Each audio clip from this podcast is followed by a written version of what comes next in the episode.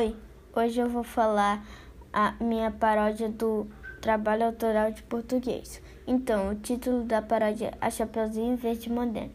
Era uma vez uma menina que se chamava Chapeuzinho Verde. Chamava-se assim porque amava maçãs, mas não as vermelhas, as verdes. Também gostava de árvores e plantas. Um dia ela estava indo no jardim de seu condomínio pegar maçãs e um tempo depois, um homem a raptou e ela começou a gritar: Socorro, socorro!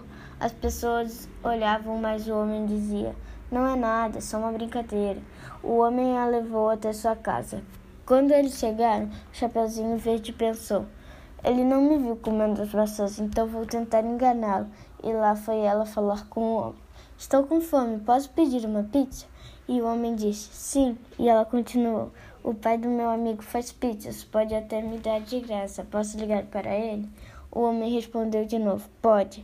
Mas quando a Chapeuzinho Verde ligou, não foi para o pai do amigo dela, foi para seu apartamento e contou tudo para sua mãe e combinou que à noite ela iria salvá-la enquanto o homem dormia. Dito e feito. Na manhã seguinte, Chapeuzinho Verde estava em sua casa feliz e contente. Assim viveu com medo para sempre.